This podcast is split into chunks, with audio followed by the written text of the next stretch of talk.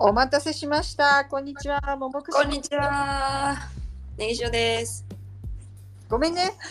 とんでもない。私がさ、10分ぐらい気づかなくてももちゃんから来てたの。なんか、あの連絡来る方の、私がももちゃんにメール送ってた方のスマホで違うことやってたから、通知来ると思ってたの、上にヒュって。うん、で、なんか来なくて、で、ある時にふって見たら10分前とかに、あやっちまったと思って。そうでした。婦人会だったんだね。そう。で、今これからサンパウロ行く準備。そっか、なるほどなるほど。なんか今こっち急にね、雷鳴り始めて雨降ってきたんだけど、そっちどう？あ、本当？こっちも私さっきさ、さっきまでお昼食べに行ってたの30分ぐらい前に家着いたんだけど、それまで全くなんか雨降る気配もなかったので、突然また降ってきた。あ、じゃあこっちも後で急に曇ったりはありえるね。ねえ、ありえるね。不安定な天気です。本当です。私今、そのさ、学食にブラジル戻ってきてから初めて行ったんだけど、何食べた？また魚だったんだけどえっと、今日、水曜日って魚の。いやだからさ水だから別に曜日って決まってるはずじゃないんだけど前も水曜だった気がするんだけどなんか気のせいかな？なんかまた魚で日。ねある可能性がちょっとで出てきた。そう。でもう困る。困るっていうかでもね今日はね割と好きな感じだった。なんかモケッカっていうさあの北部の。あ、いいじゃん、いいじゃん。ココナッツミルクシチューみたいな。でも全然ココナッツの感じじゃないけどね。あの赤い赤いやつ。辛あ、くない。トマト。トマト系、うん。そうそうそう。であの普通さこう学食の時ってまあ普通にフェーションコーンホイスってさ豆とご飯があってでプラスサラダが一つ。あとまあなんか例えばプレージバタタとかクレミジミールみたいなこうそのなんかえっ、とマッシュマッシュポテトじゃない。もうちょっとマッシュポテトよりもっとクリームっぽい。そうそうそう。ペーストみたいなやつか、まあ、あのじゃがいものとかなんかこうコーンのもう少しこうクレコーンクリームみたいなそうそういうのとあとメインみたいになってるんだけど今回その今言ったなんか付け合わせみたいな感じでくる部分のが独特ででよく考えてみたら私が北部に旅行行った時にもう結果頼んでついてきたのと同じのだったの。だからあうん。ちゃんとこういうのはセットで食べるんだと思って。なんかねねそのそれはねなんかちょっとドロッとしたなんかなんかねちょっとしたね。もしかしてさ、ファロファにあのおだしを吸わせたような感じのもの？いやけどもっともっとなんか芋っぽいのなんかなんていうの？芋か。芋かどうかはかんないけどね、うん、ファロファってキャッサバだから。ねけどさなんかさそれってフ他にァロファって多分もっとさこのこんあれなわけじゃん。あのなんていうの？粉っぽいわけじゃない？それって吸わせたら粉っぽくならない、かあのクスクスパウリスターノって知ってる？え前にあのももちゃんとお家で作ったやつ。いそれってクスクスパーリ。スタあのトウモロコシのでやったやつ違う、ちょっと違うね。うん。じゃあななんなんだろうあれ。ちょっとそういえばさっきのれん取る前にうん。あの調べとこうって思って忘れた。あ、そう、いいよ。じゃあ宿題ね。そのものが何か。そう宿題にしよう。ああだったかな？なんかそうでもね確実にその北部行った時もおけかと一緒に食べたからあ、うん。これはブラジルでおけかと一緒に食べるものと認識されているものなんだなっていうふうに今日分かった。ああ、いいですね。そうあとそので前、それきよちゃん好きなの？は結構好ききなよまあまあまあ割と好きな方。であのサンパウロにさ前あの友達が日本から来た時にあのその時もなんかバイアナ料理のレストランにみんなで行ってさあの北部の方の料理ね。で大丈夫？ごめん今。でそれでその北部の方の料理屋さんに行った時にもう結果頼んでもやっぱりそれ出てきたから。あそう、ちょっと早く食べがしたので、まあ宿題だ、宿題。そう。でまあなんか昨日さほら私なんか明日4次会予告みたいな話してたでしょ？言ってた言ってた。そうだからちょっとそれの話をやっぱりしようと思ってはい、お願いします。そうでなんか2個あるんだけど1つはその昨日もちらっと言った通りそのなんか性格が変わるとかそういう感じの話ね。うん、で言葉でそれをあの先生と言った時にでちょっと違うんだけどその性格とは直接かうーんなんか関わらないわけでもないか。でもほらあの時はさチーズさんが結構自分はあの服装も変わるんだみたいなお話してたじゃない？そうね、色使いとかね、肌出すそうそうそう出さないとかね。でそういうふうにおっしゃってたのとはまたちょっと違うのかもしれないけどその私がいつもお話ししている先生っていうのは日系2世の方でえっとあの日本に住んでらっしゃるんだけども日本に50年とか60年ぐらい住んでらっしゃる方ででまあだけど生まれて大学生ぐらいの時に日本に留学にいらしたのが最初みたいな感じだからそれまではそのずっとブラジルにで生まれ育っている方なんだけどさでなんかその方がおっしゃってたのはなんか妹さんがいらしてでその妹さんもまあ同じようにブラジル生まれブラジル育ちの日系2世なのね。でなんかブラジルにいた時は彼女その妹さんがすごい冗談を言うタイプの人であの先生は全然そんなタイプじゃなかったんだって。で先生は全然おしゃれじゃないけど妹さんはおしゃれみたいな。なんかそういう感じだったらしいの。で日本に来てみたらなんか自分はすごい冗談を言うタイプだったしうんおしゃれにもなったんだって。うん。でなんでなんでしょうねみたいな感じになってて。で、まあ、おしゃれに関しては分かんないよそれはね。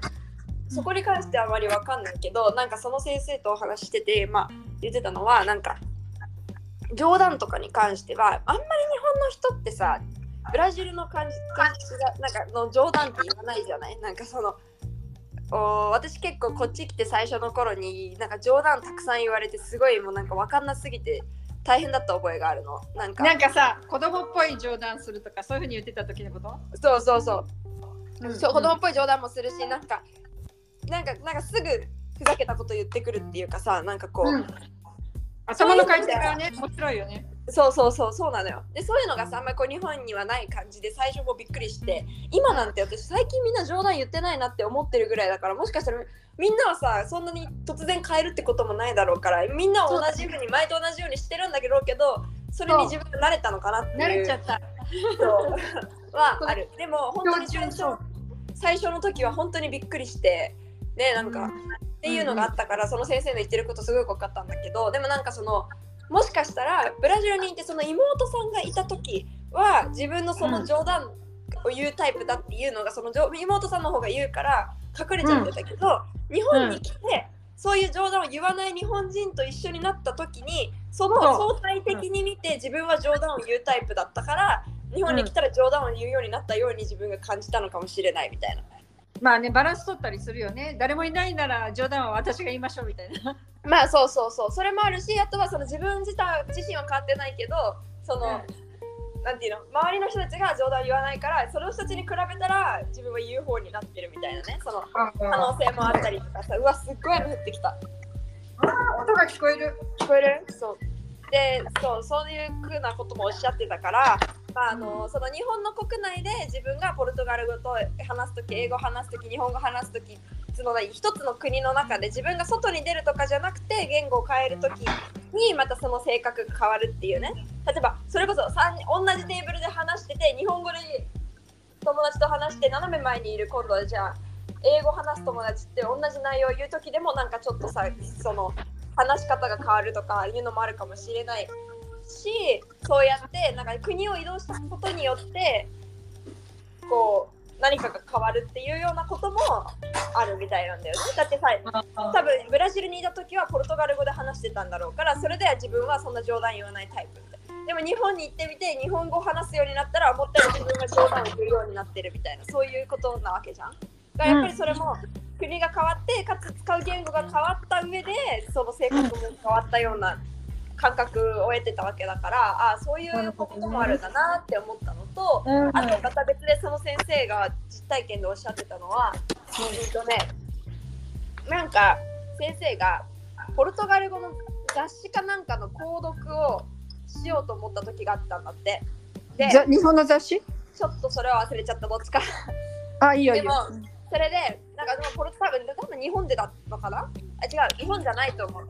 ブラジルかな？今ってさ、ベージャっていう雑誌があるでしょ？あの、はい。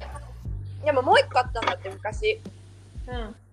で、そのなんか雑誌を購読しようと思った時に、なんか、でも、やっぱりお金がかかるわけよね、定期購読料金みたいな、その毎週だか毎月だか読むには。ね。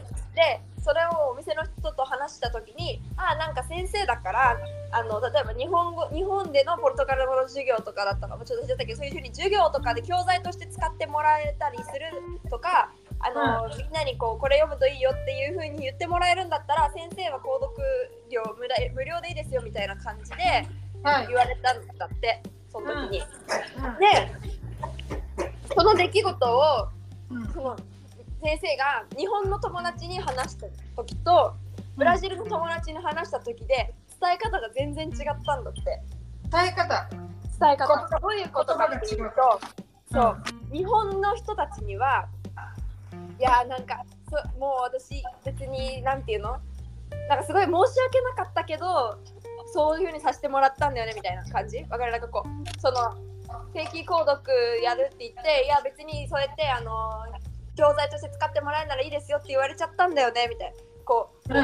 そうやってやらせなんかやらせてもらえるあの無料で読ませてもらえるようになったんだっていうような伝え方をしたのに対してうん。おお雷ブラジルの人たちに話す時は「ねえもう聞いてよ私うまくやっちゃったのよ」みたいな感じでなんかこうそのなんかお得したお得なことがありましたそうそうお得なことがあったのよみたいなっていう伝え方になったんだって。ななんかさ日本でさラッキー得しちゃったとか言うとさまるでさ嫌味なやつみたいな感じに逃げたい逃げたくないとかそういうのがあったのかな。そういうのもあるのかもしれないよね。なんか日本の方人たちも、まあなんかやったら得しちゃったって時も、なんかこう、なんだろうね、その、さ、なんかこう、ラッキーだったけど、でもなんかこうん。う、自分、なんか自分だけもらってるから、こう、ちょっと周りに悪いみたいなさ、そうなんかそういう感覚が多分、日本の、まあ全体的な文文化なのかなわかなんか考え方っていうか、そういうところにも多分あったりするから、先生は日本の方、うんではそういう言い方をしてブラジルの方だったらもうさそういうなんかいいこととかっていうのはもう自分得したやった聞いて聞いてみたいな感じじゃないか。私にはこんな、あのいいこと怖いよ。ちょっと聞こえた？雷。すごいんだけど。いやしゅうちゃんマイクのそばですごい喋ってるから声しか聞こえないから大あ丈夫。本当？大丈夫？私逆にももちゃんの声があんまり聞こえないぐらいうるさいね外が。ああなるほどね。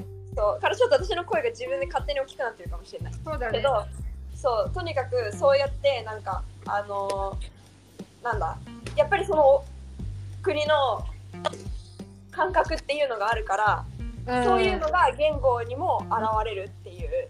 まさにあのなんていうの同じ状況の伝え方だよね、そうそう、本当面にそう。白いね。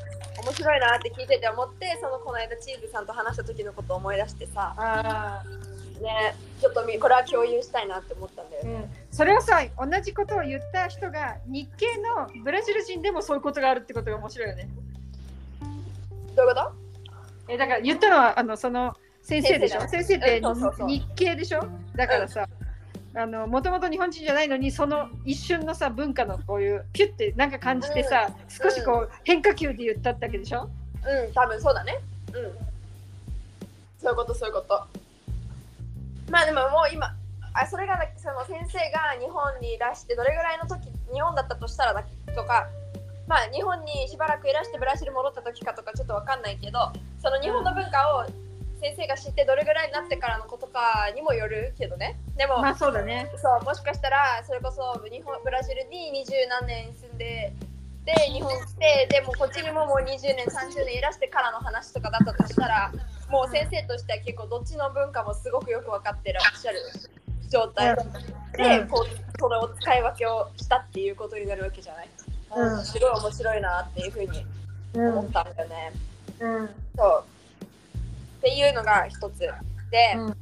あともう一個その昨日全然思い出せないとかって言ってたあれは何かっていうと思い出した？思い出した。自分でメモに書いてあった。あのあった？うん。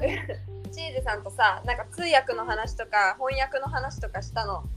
あるでしょ、でそれでなんかあ待ってあと10分ぐらいで友達うち来ちゃうわ。ちょっとまあ数分もかかんないからあと5分ぐらいで終わらせるけどあのえーっとなんだっけえーそのね翻訳とか通訳がその私記憶力がさいいからっていう風になんかチーズさんが言ってくださった時がねあったと思うの。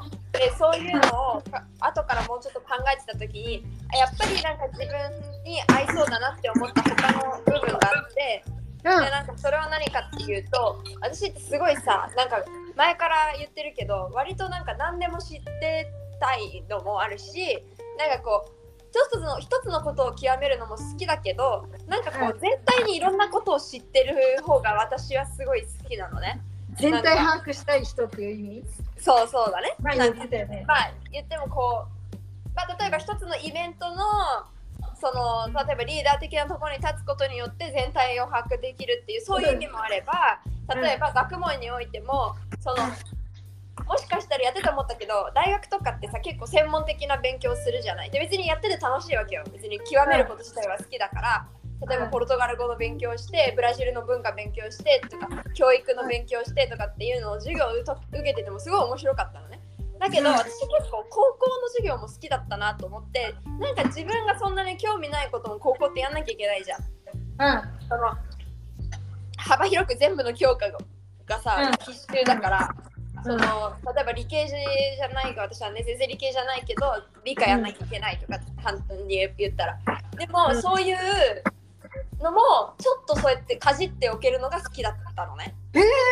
そんなにこうなんか別にで別にこうなんか極めたいとかは思わなかったけどその、うん。テストとかの時にちょっと勉強してあ私こういうことも知ってんだみたいになること自体はすごい好きだったの。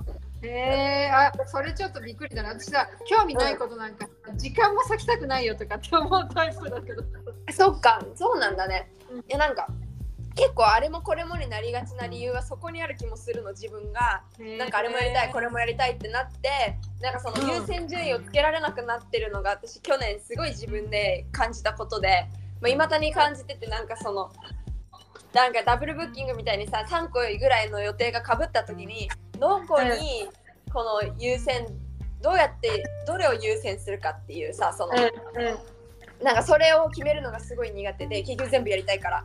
なんかこうそういう部分があるんだけどだからしゅうちゃんがしゅうちゃんがさ小さい頃覚えてるかどうか知らないけどさうん。ヨーグルトさんに聞いた話はさ、シオはいっぱいいろんなもの習ってて、何個か知らないけど、で、それ、どれ、ちょっともう多多いから、どれかやめなさいって言って、お母さんがやめなさいって言ってもさ、なんか泣いてさ、どれもやめられないって言って。